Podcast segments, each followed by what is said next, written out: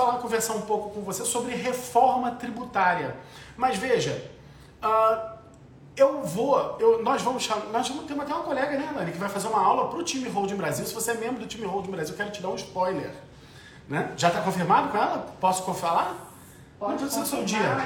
Pode confirmar. Então, professora Fabiana Tomé, ó, professora Fabiana, professora Fabiana Tomé, incrível, incrível, ah, uma das maiores tributaristas desse país, vai fazer uma aula para os membros do time Holding Brasil para falar uh, sobre a reforma tributária. Tá? Então, a pegada aqui hoje não é a, a gente fazer um debate mais técnico da reforma tributária, uh, assim, os aspectos jurídicos envolvidos na reforma tributária e como eles vão impactar. Não. A nossa pegada também não será para cliente, tá? Também não será para cliente. O que, que a gente vai abordar aqui hoje, afinal de contas? Eu quero fazer com vocês uma abordagem do ponto de vista da ponte para o cliente, beleza? Como nossa, o nosso foco aqui é, é trazer para você os melhores resultados, tá? Trazer para você resultado, de que maneira a gente vai conseguir uh, levar isso para o cliente? Né? O que, que a reforma tributária pode impactar na, no seu trabalho com hold familiar do ponto de vista de gerar mais resultados para o cliente, ok? Então vamos lá. Dito isto, entrando no assunto, o que, que, o que, que a gente precisa começar a enxergar quando o assunto é reforma tributária? Cara, a gente acabou de sair de um governo de direita, entra um governo de esquerda e ambos os lados, ambos os lados querem discutir reforma tributária. Olha que louco isso. Então isso dá pra gente uma, um recado, né? Dá pra gente um recado que seja qual for a orientação política que estiver no poder brasileiro, essa orientação política tem interesse numa reforma tributária, ok? E a questão toda é o seguinte: nós, cidadãos brasileiros, também temos interesse, também temos interesse na reforma tributária.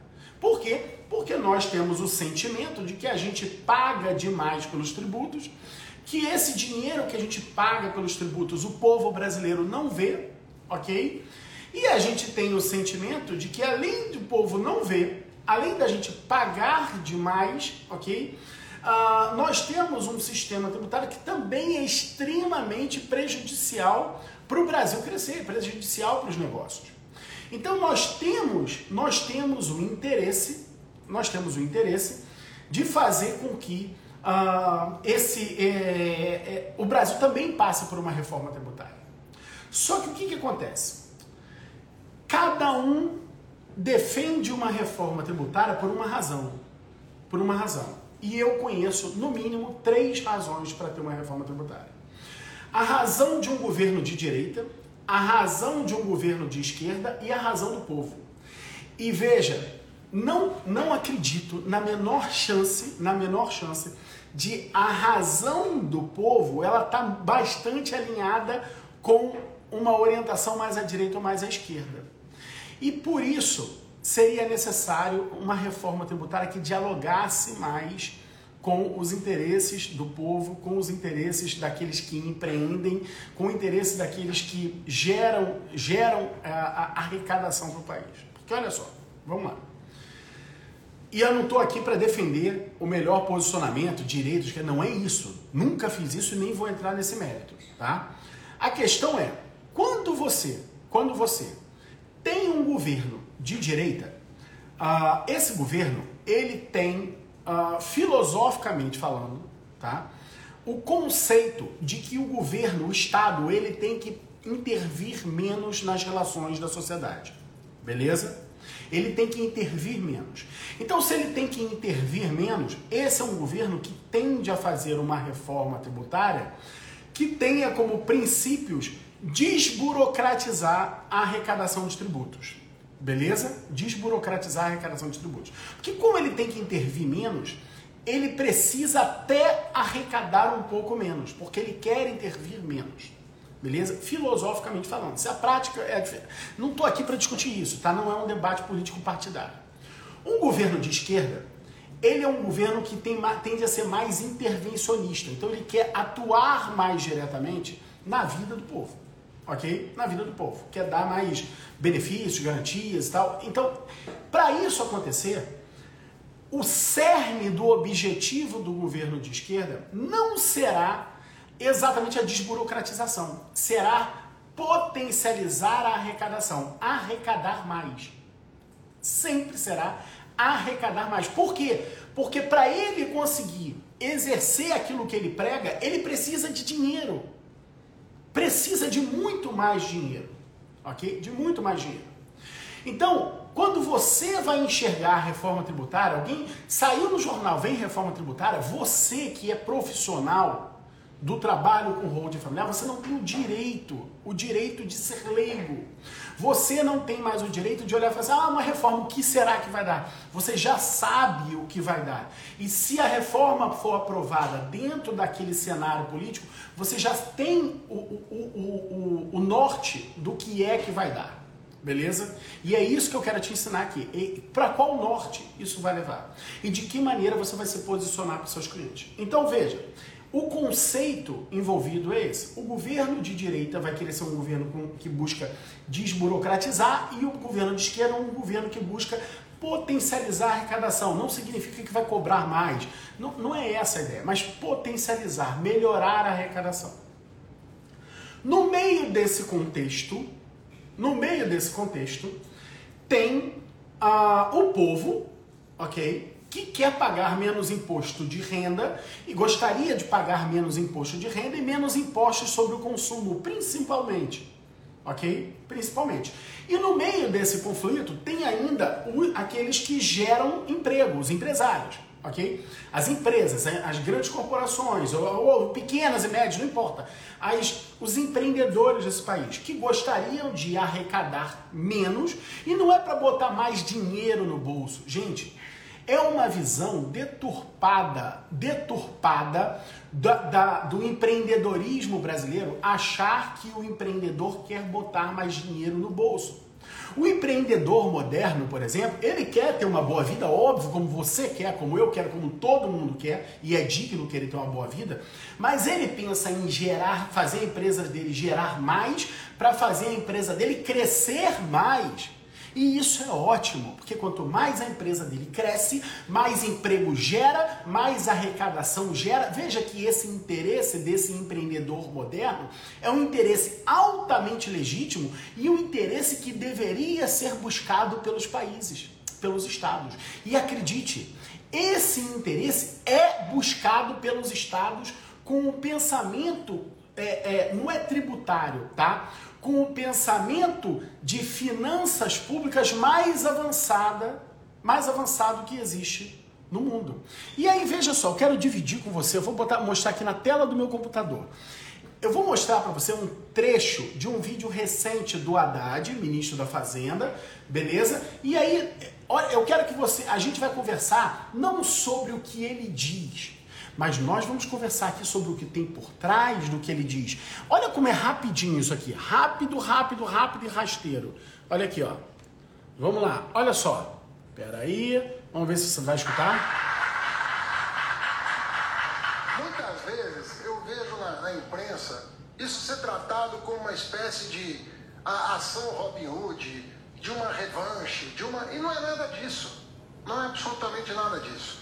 O que nós estamos levando a consideração do Congresso, com muita consideração, com muito respeito, com muita parceria, é aproximar o nosso sistema tributário do que tem de mais avançado no mundo.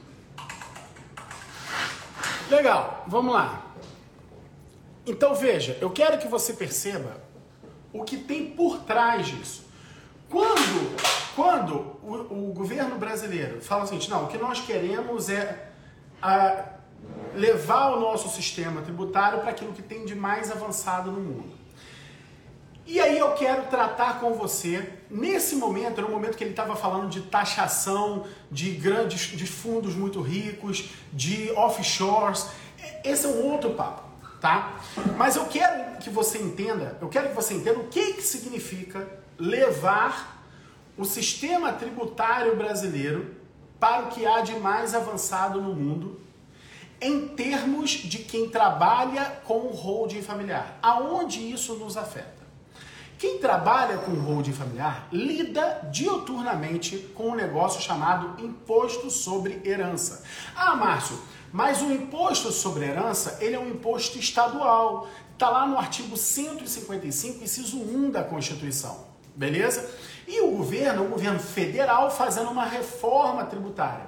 Mas não se engane, por quê? Porque hoje existe proposta de emenda constitucional até para criar uma espécie de uh, avanço de imposto sobre a renda uh, em cima das heranças.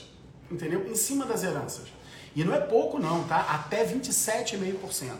Existe hoje no Senado, apesar de ser um imposto estadual, a regra para mudar as alíquotas ela é do Senado, a competência é do Senado.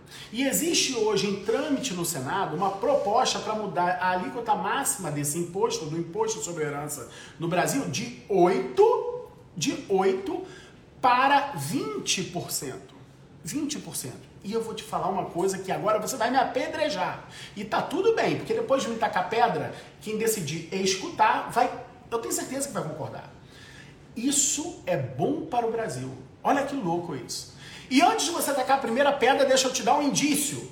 Um indício. Quem faz isso? Estados Unidos, Inglaterra, Alemanha, França, Suíça, Dinamarca, uh, quem mais? Japão. Todos eles, todos esses países que eu acabei de mencionar para você, eles não taxam a herança em 20%. Eles taxam a herança acima de 40%. E por que isso? Quando você está cobrando, está cobrando 5% sobre a herança. Tá, por exemplo, estado de Minas, Minas, Gerais. É o único estado no Brasil que a alíquota máxima é 5%. Uh, São Paulo é 4%. Uh, por exemplo, Santa Catarina 7%, Rio de Janeiro 8%. Exemplos. Tá? Então, quando você está cobrando 4%, por exemplo, e você aumenta para 6%, talvez o Estado arrecade mais. Agora, olha só uma coisa. Quando você pula de 4 para 40%, existe um estudo, um estudo de um professor americano da Universidade de Harvard, um economista chamado Arthur Laffer, ok?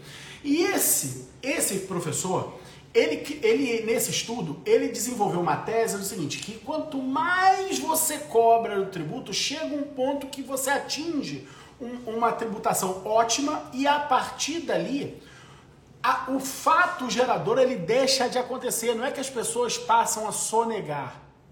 As pessoas buscam não, não permitir que aquele fato gerador aconteça, ok? Então, para te situar, talvez você esteja aqui e não saiba o que é fato gerador. Então, vamos fazer um glossário aqui da aula, um parêntese de conteúdo. Fato gerador é algo que acontece na vida real que faz um imposto ser devido. Então, por exemplo, imposto sobre herança. Se o cara tem dinheiro, tem patrimônio, se o cara tem herdeiros e ele morreu, a morte dele faz nascer o dever daqueles herdeiros pagarem o imposto sobre herança. Beleza? Ah, por exemplo, o IPVA, no momento que você adquire um carro, se torna proprietário de um veículo automotor, aquele fato é o fato gerador do IPVA, você passa a, passa a ter que pagar IPVA. Legal, então agora a gente já sabe o que é fato gerador. O professor Arthur Laffer, ele defende a ideia que quando chega nesse ponto ótimo, esse ponto ótimo para o governo, né, para o Estado, de arrecadação máxima, as pessoas começam a impedir que o fato gerador aconteça. E aí, baseado nesse estudo, nesse estudo chamado, que, que o professor Arthur é, que, aliás, derivou de, desse estudo do professor Arthur e ficou conhecido como curva de Laffer, porque ele tem uma, uma, um gráfico que faz assim, beleza? A partir desse estudo, a partir desse estudo, os estados passaram a enxergar o seguinte: não, peraí, peraí, isso é interessante. Por quê? Porque determinados tributos, ao invés de querer arrecadar, ao invés de querer arrecadar, eu não vou arrecadar. Eu vou usar esse tributo como meio que uma faca na, na costela da pessoa, entendeu? Para quê? Para fazer, ó, não vem para cá não, porque se você vier para cá, você vai se furar. Então eu não espeto a faca, a faca, eu deixo a faca aqui e só tem uma solução para o sujeito, ir para outro lado. Ok? Então ele usa o tributo para impedir que você pratique uma ação. Gente, quando eu falo para você que a Inglaterra cobra 40% de imposto segurança, você vai falar assim, não, mas é possível que um país monarca, ok? Que um, país, que um Estado que se organizou a partir das famílias, a, a tributação sobre herança seja 40%. E sim, é possível. Por quê? Porque eles enxergaram que ninguém tem que ser cobrado sobre herança. Então tem duas formas de não cobrar ninguém sobre herança. A primeira delas é zerando o imposto. Por exemplo, outro país europeu que zerou o imposto, Portugal. Ok? Então, Portugal não cobrou herança. Legal? Não cobrou imposto sobre herança. Uma outra forma, muito mais eficiente, foi a que, a que fizeram esses países todos. Se você chegou agora e não ouviu, por exemplo, eu falei de Inglaterra, Estados Unidos, Alemanha, França, Suíça, Dinamarca, Japão. Ok? O que, que esses países fizeram? Eles passaram do ponto na curva de Laffer. Eles cobraram demais do tributo. Para quê? Aí as pessoas, quando se tocam disso, ok? Elas se tocam disso. O que, que elas fazem? Elas começam a adotar determinados comportamentos para impedir que o fato gerador aconteça. E que comportamento muito interessante é esse que as famílias podem adotar?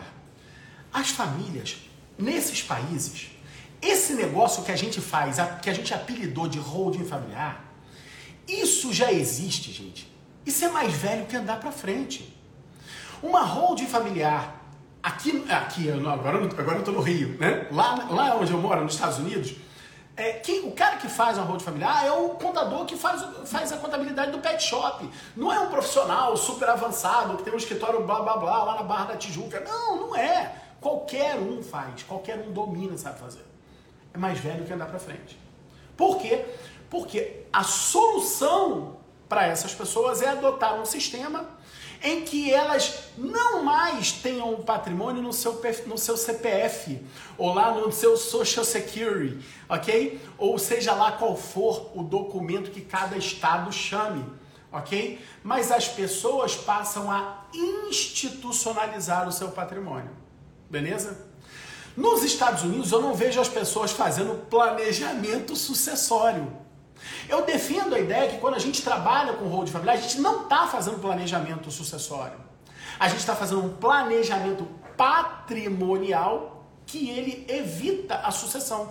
Por quê? Porque lá nos Estados Unidos, lá na Inglaterra, lá no Japão, lá na Alemanha, lá na Suíça, não pode deixar ter sucessão. Por quê? Porque se tiver sucessão, seja a que título for, é muito caro é muito caro. Então o que, que eles fazem? O que, que eles fazem? Eles criam uma estrutura de institucionalização do patrimônio da família. Márcio, mas vamos lá. Eu já ouvi aula sua em que você fala esse negócio de institucionalizar o patrimônio da família e que o melhor cenário é deixar essa instituição inerte. Não fazer nada com ela, não fazer negócios com ela. Por que, que isso interessa para o Estado? Porque veja, uma coisa é o professor Márcio orientando a família. Fala assim, ah, ou orientando você, que é meu aluno. Fala assim, ah, cara, deixa lá quietinho, não faz nada. Outra coisa é o cliente quando recebe aquilo. várias, várias vezes, clientes nossos começam a utilizar aquela empresa para fazer negócios, ou mais, mesmo quando ele não utiliza para fazer negócio, ele começa a perceber que ser dono de uma empresa não é nenhum bicho de sete cabeças. Ele começa a ter contato com outro universo que ele fala, pô, peraí, peraí, eu posso fazer isso. Eu posso empreender. Eu não vou morrer se eu empreender. No Brasil, nós fomos criados, nós fomos formados, eu e você na escola. Lembra quando a gente fazia exercício de matemática? Vinha lá do lado da questão assim, ó, 6 Gran Rio, tal, tal, tal. Lembra? Fulvestre, né? É, o FRJ. Não é isso que vinha nas nossas questões na escola? Porque nós fomos formados num ambiente em que toda a nação diz pra gente o seguinte: olha, o que, que vai te dar camisa? O que, que vai fazer você ficar bem? Faça um concurso público e passe a se sustentar pelo Estado. Ninguém fala passe a se sustentar pelo Estado. Mas faça um concurso público que você vai se dar bem. É isso que o Estado brasileiro ensina para todos nós. Ok? O que, que acontece? Aonde que essa coisa muda? Essa coisa desperta um outro sentimento nas pessoas, em que é possível empreender. E aí veja, o cara tem um celular.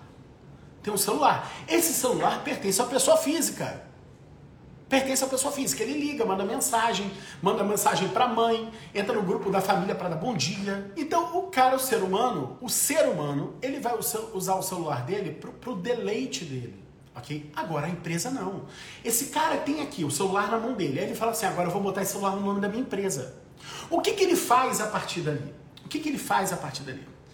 Ele começa ele liga para um cliente, ele vende alguma coisa, ele presta um serviço, ou seja, aquele mesmo bem que era da pessoa física vai para dentro de uma instituição, vai para dentro de uma pessoa jurídica e aquele bem começa a movimentar a economia.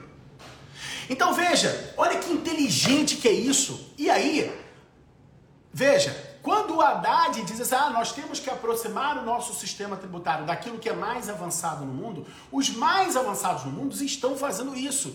Eles estão cobrando caríssimo sobre herança, e aí tá tudo bem. E aí ele fala, e o que ele fala ali, ó, não é nenhum, nenhuma síndrome de Robin Hood, nada disso. Ok? É porque nós precisamos ser mais avançados. E, cara, por incrível que pareça, isso tem razão. Então veja, quando ele, quando ele busca, é, é, lógico que as motivações são outras. Tá? No Brasil, quando fala em reforma tributária, você não tem que sorrir, esquece. Não tem que sorrir, pode chorar. Porque o Brasil está cada dia mais com em mais dificuldade. Cada dia tem mais funcionário público. E veja, não é mais funcionário público. A cada um funcionário público, esse cara vai completar tantos anos e vai se aposentar. Então o Estado vai pagar mais um funcionário público e mais um aposentado. Então, o Estado está cada dia mais caro, mais caro, mais caro. Aí alguém teve a bendita ideia de falar o seguinte: olha, pô, vamos criar o bolsa disso, bolsa daqui, bolsa daquilo. Acabou. Aí o Estado precisa de ainda mais dinheiro, mais dinheiro, mais dinheiro. Então, toda vez que você ouvir um governo falando vamos fazer uma reforma tributária, entre em pânico, porque já sabe que vem bosta. Não tem chance de vir coisa boa. Por que, que não tem chance de vir coisa boa? Porque o Estado brasileiro custa muito caro. Sai muito caro. Beleza? É muito caro para manter. Certo? É muito caro, é difícil de manter o Estado brasileiro. Então eles precisam se movimentar no sentido de arrecadar mais. E a direção que o Haddad está tomando agora é uma direção que vai fazer com que vai fazer com que aqueles que são que pensam o direito tributário, aqueles que enxergam que já tiveram a oportunidade de vivenciar essas outras é, culturas jurídicas de países mais avançados que o nosso, pelo menos na economia, ok? Vai fazer com que essas pessoas falem assim, pô, ele tem razão, cara. Vamos defender isso também. E não é vamos defender isso também se a motivação de defender não for a mesma. Beleza? Eu não vou defender isso só porque eu vivo de holding familiar. Cara, eu sou brasileiro, pô. Eu sou brasileiro, eu tenho família. Ok? Eu tenho holding familiar. Tá lá da minha mãe, tá da minha filha. Então na minha geração está resolvido. Mas eu tenho pessoas que eu amo que não têm. E que vão se lascar com isso. Ok? E que vão se lascar com isso. Então veja, por mais que eu, Márcio, vá me dar bem, eu não preciso disso para me dar bem. Nenhum de nós precisa disso para se dar bem. Beleza? Mas o fato é, o fato é, este movimento do governo, ele vai criar um, um direcionamento para as pessoas. E que direcionamento é esse? Ele vai falar seguinte, olha, se você deixar o. E, e olha, olha como é que isso é interessante. Se o governo federal criar um ambiente propício para aumentar o imposto sobre herança e não incentivar a formação de empresas como, por exemplo, a holding familiar, o tiro sai pela culatra. Então, vai ser do próprio interesse deles estimular isso, óbvio.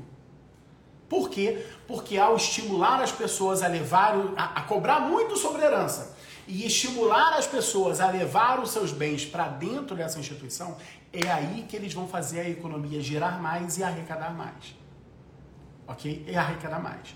Então isso vai passar a ser mais do interesse desses caras. Por exemplo, alguém falou aqui de domicílio. Esses caras estão querendo cercar para impedir que as pessoas se valham de um domicílio fiscal melhor na hora do inventário. Por quê? Porque o, o Estado não tem interesse na jossa do inventário, não.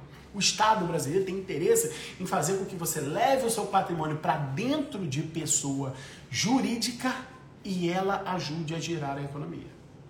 Agora, para a gente poder então seguir, seguir pro, pro nosso momento final aqui.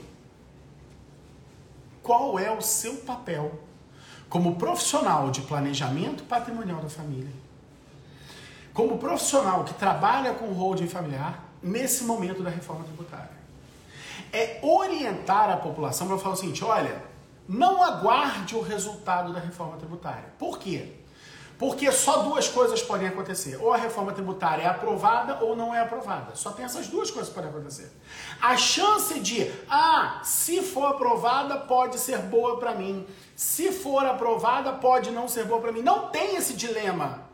Não tem essa dicotomia. Se você, pessoa física, tem, tem bens em nome próprio, não tem chance de nenhuma reforma tributária neste país criar uma situação mais vantajosa para você. Não tem a menor possibilidade disso acontecer. Por quê? Porque se isso acontece, se a gente se depara com algum político que fala assim, vou reduzir a, a, a arrecadação tributária, cara, o Estado quebra. Aliás, esse cara não chega no final do mandato. Por quê? Porque ele vai estar tá fazendo coisas que são contra, contra, uh, por exemplo, uh, o interesse fiscal, que são contra a responsabilidade fiscal, e esse cara vai ser, vai ser impeachmentado por crime de responsabilidade. Então, não só, não só não tem esse sassamutema, ok? Como o, o, nosso país hoje está organizado de uma forma anti-sassamutema. E vou fazer o seguinte, para os mais novinhos, vocês que gostam tanto de inteligência artificial e Google e tudo mais, faz o seguinte, não vou te explicar o que é Sassa, quem, é, quem foi Sassamutema também não, tá? Procura no chat GPT, pergunta lá. Mas então, o nosso país não só, não só, não, não tem esse Sassamutema, isso é uma ficção, ok? Sempre esteve no campo da ficção, ok? Como, como ele está organizado para não permitir que um Sassamutema logre êxito nisso, ok? Entenda isso. Então, o que, que você precisa orientar as pessoas? Você, por exemplo, que é do time Holding Brasil, cara, o tempo inteiro o pessoal está produzindo um monte de conteúdo, está falando um bocado sobre, sobre, é, é, é, sobre holding familiar nas redes sociais. É hora de falar claramente para o povo. A reforma tributária, ela até pode vir a ser boa para o país, mas para ela significar algo de bom para o país, a, a, a perda vai ser sua. E talvez não sua. Talvez a perda seja dos seus filhos. E não é criar um ambiente. Gente, olha só, pelo amor de Deus, tá? Não é criar um ambiente de pânico. É mostrar para pessoas que você não está ali para ser pânico. Você está ali para ser luz. Seja luz na vida das pessoas. Não mostre para as pessoas a maldade, a dificuldade, o problema, ah meu Deus, a dor. Não faça, não seja, não, não comece os seus vídeos, as suas aulas, as suas, a, a, a, as suas conversas com o cliente com a musiquinha do plantão do Jornal Nacional, que quando toca você já sabe que vem bosta. Ok? Não seja esse tipo de pessoa.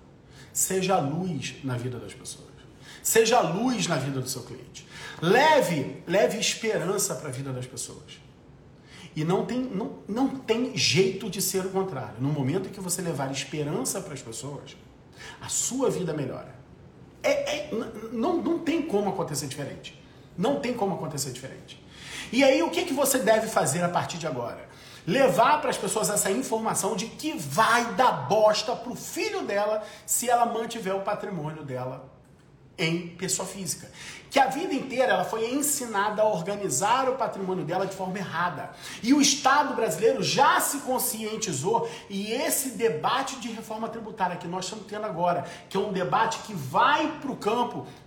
Olha, gente, nunca no Brasil nós tivemos um debate sobre reforma tributária que não passasse, ah, é arrecadar menos, arrecadar mais, queremos desburocratizar, blá, blá, blá. Não, é uma reforma tributária, cara, com, com, com alto conceito filosófico, com um alto conceito de busca de evolução da nossa economia, tendo como modelo os países mais avançados.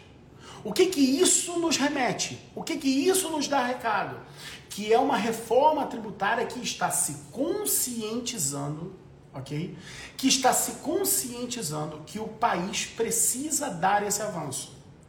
Se é pelos motivos bons ou pelos motivos ruins, não estou aqui para fazer julgamento do governo, beleza? Cada um faz o seu. Agora, Oriente as pessoas que isso vai significar um problema para elas. Oriente, oriente a sua, a sua, a, os seus clientes. Gente, para a gente concluir, vamos lá. Oriente, oriente as pessoas que esta reforma tributária, esta reforma tributária, seja pelas, pelas disposições que estão nela ou por, pelo, pelos, pelas imposições contidas nela para que os estados adotem determinadas mudanças, ela vai criar um ambiente desvantajoso para não é para a pessoa, mas vai criar um ambiente desvantajoso para a situação em que o seu cliente está hoje. E seja luz, seja esperança, mostre para essas pessoas que existe uma solução que é a mesma, é a solução que já está lá, pronta, no estado mais moderno que o Brasil hoje quer copiar. Solução essa, solução essa que já é adotada pelos bilionários desse país. Nenhum, gente, quem aqui já ouviu falar do inventário uh, do Roberto Marinho, do inventário do, sei lá, do Antônio Hermílio de Moraes. Você ouviu falar disso? Entendeu? Entenderam?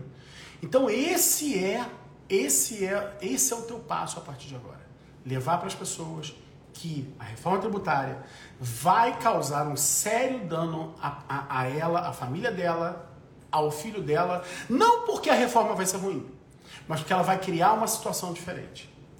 E ela só vai causar esse dano se a pessoa tomar a decisão de continuar como está. Se ela entender para onde o país está indo, entender para onde o país está indo, ok?